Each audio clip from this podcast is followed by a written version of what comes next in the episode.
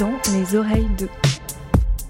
On propose à nos invités de faire en plus une petite capsule où ils recommandent un podcast euh, qu'ils aiment bien. Est-ce que on fait dans les oreilles de J'ai le droit de choisir un truc qui sort pas cet été? Tout en français Tu veux que j'en choisisse un? Un seul. Un seul. Ok. Tu sais ce que tu vas Pas dire. tout à fait, mais je, je sais pas. Vas-y, au talent.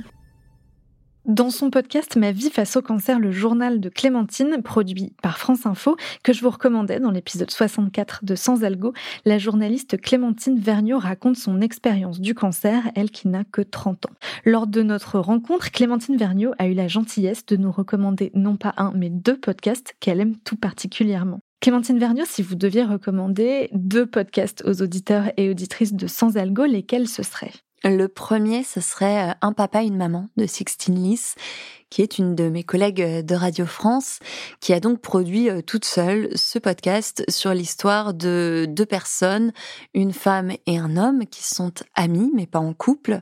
Elle, euh, elle a à peu près la cinquantaine et elle n'a jamais eu l'occasion, la vie faisant, d'avoir un enfant. Et lui est un peu plus jeune et il est homosexuel et pareil, il n'a jamais trouvé l'occasion, la vie faisant, d'avoir un enfant. Et étant amis, ils finissent par décider d'avoir un enfant ensemble. Euh, et donc ce podcast euh, raconte comment ils sont devenus parents ensemble via une PMA, mais raconte aussi un petit peu la coparentalité, comment ils s'organisent, comment ils voient les choses.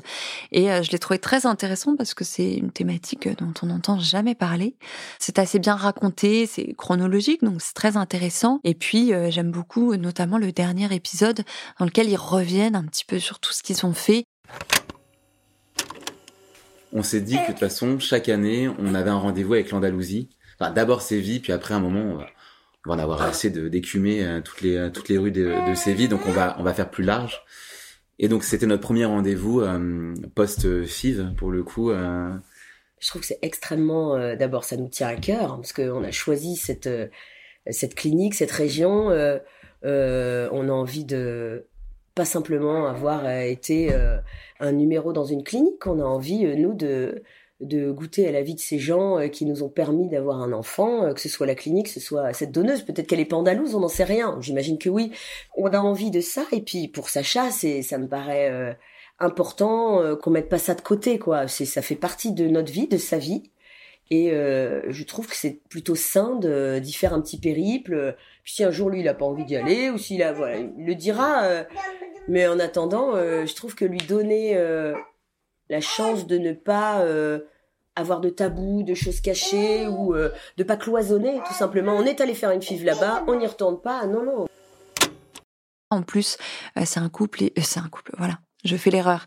Euh, ce sont deux personnes qui sont très attachantes et, euh, et l'histoire est vraiment chouette. Donc ça, ce serait le premier. Et Ils ont été euh, enregistrés chacun de leur côté Ils et ont été- réunis grâce au montage. Je trouve que ça donne aussi une couleur particulière à ce témoignage. Oui, complètement. Et à la fin, dans le dernier épisode, ils enregistrent ensemble. Donc c'est très intéressant de voir comment leur discours s'organise euh, individuellement, comment il est confronté par le montage de Sixtine, puis comment à la fin ils sont enregistrés euh, ensemble et comment ce discours-là est peut-être un peu différent. Un papa, une maman de Sixtine Lys, L-Y-S, c'est le premier podcast et le deuxième podcast que vous avez envie de recommander. Alors, ce sera un podcast euh, de Louis Média dans la collection Passage que j'adore et que j'ai découvert euh, il y a très peu de temps. Pour être honnête, et je m'en excuse, je ne me souviens plus du nom de la journaliste qui l'a fait, mais c'était très intéressant. C'était euh, en trois épisodes de mémoire sur le déni de grossesse.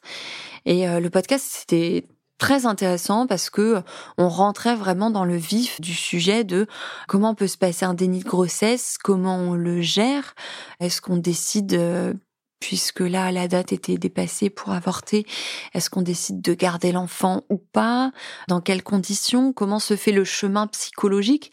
Euh, J'ai trouvé que c'était vraiment euh, très intéressant que on sentait bien le cheminement des personnes qui témoignaient donc c'est le couple elle et lui euh, Qui est un jeune couple, ils sont ouais. très jeunes. un très jeune couple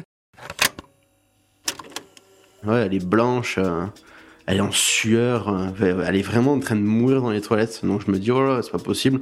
Elle est en train de se décomposer, donc je cours à l'accueil, je leur dis, elle est en train de mourir dans les chiottes là, faut, faut speeder là. Donc en gros, ils rentrent à, à 4 dans les toilettes. Il reste 2 minutes dans les toilettes. Là, il est, euh, je sais pas, il doit, être un peu, un peu avant minuit, doit être, euh, doit être minuit ou le quart. Je sens le tampon qui glisse et je mets instinctivement ma main. Et euh, je sens un liquide couler dans ma main, mais je sais pas ce que c'est. Et en fait, euh, je me retrouve avec la main tendue devant moi. Et là, l'urgentiste, qui lui aussi est sous le choc et qui me regarde, il me dit Madame, vous êtes en train de faire un déni de grossesse.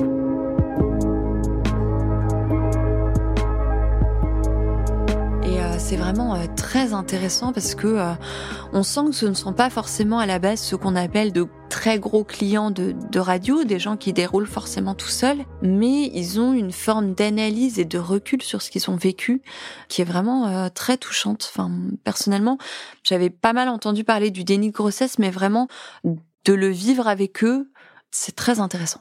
C'est un très beau témoignage. C'est dans le podcast Passage de Louis Média. La série s'appelle Un bel imprévu et c'est une mini-série de Marion Botorel. Merci beaucoup Clémentine Vergniaud. Merci à vous. Sans Elgo dans les oreilles d'eux est un podcast produit et réalisé par Slate Podcast sous la direction de Christophe Caron. La direction éditoriale est assurée par Nina Pareja et le montage et la réalisation par Mona Delahaye.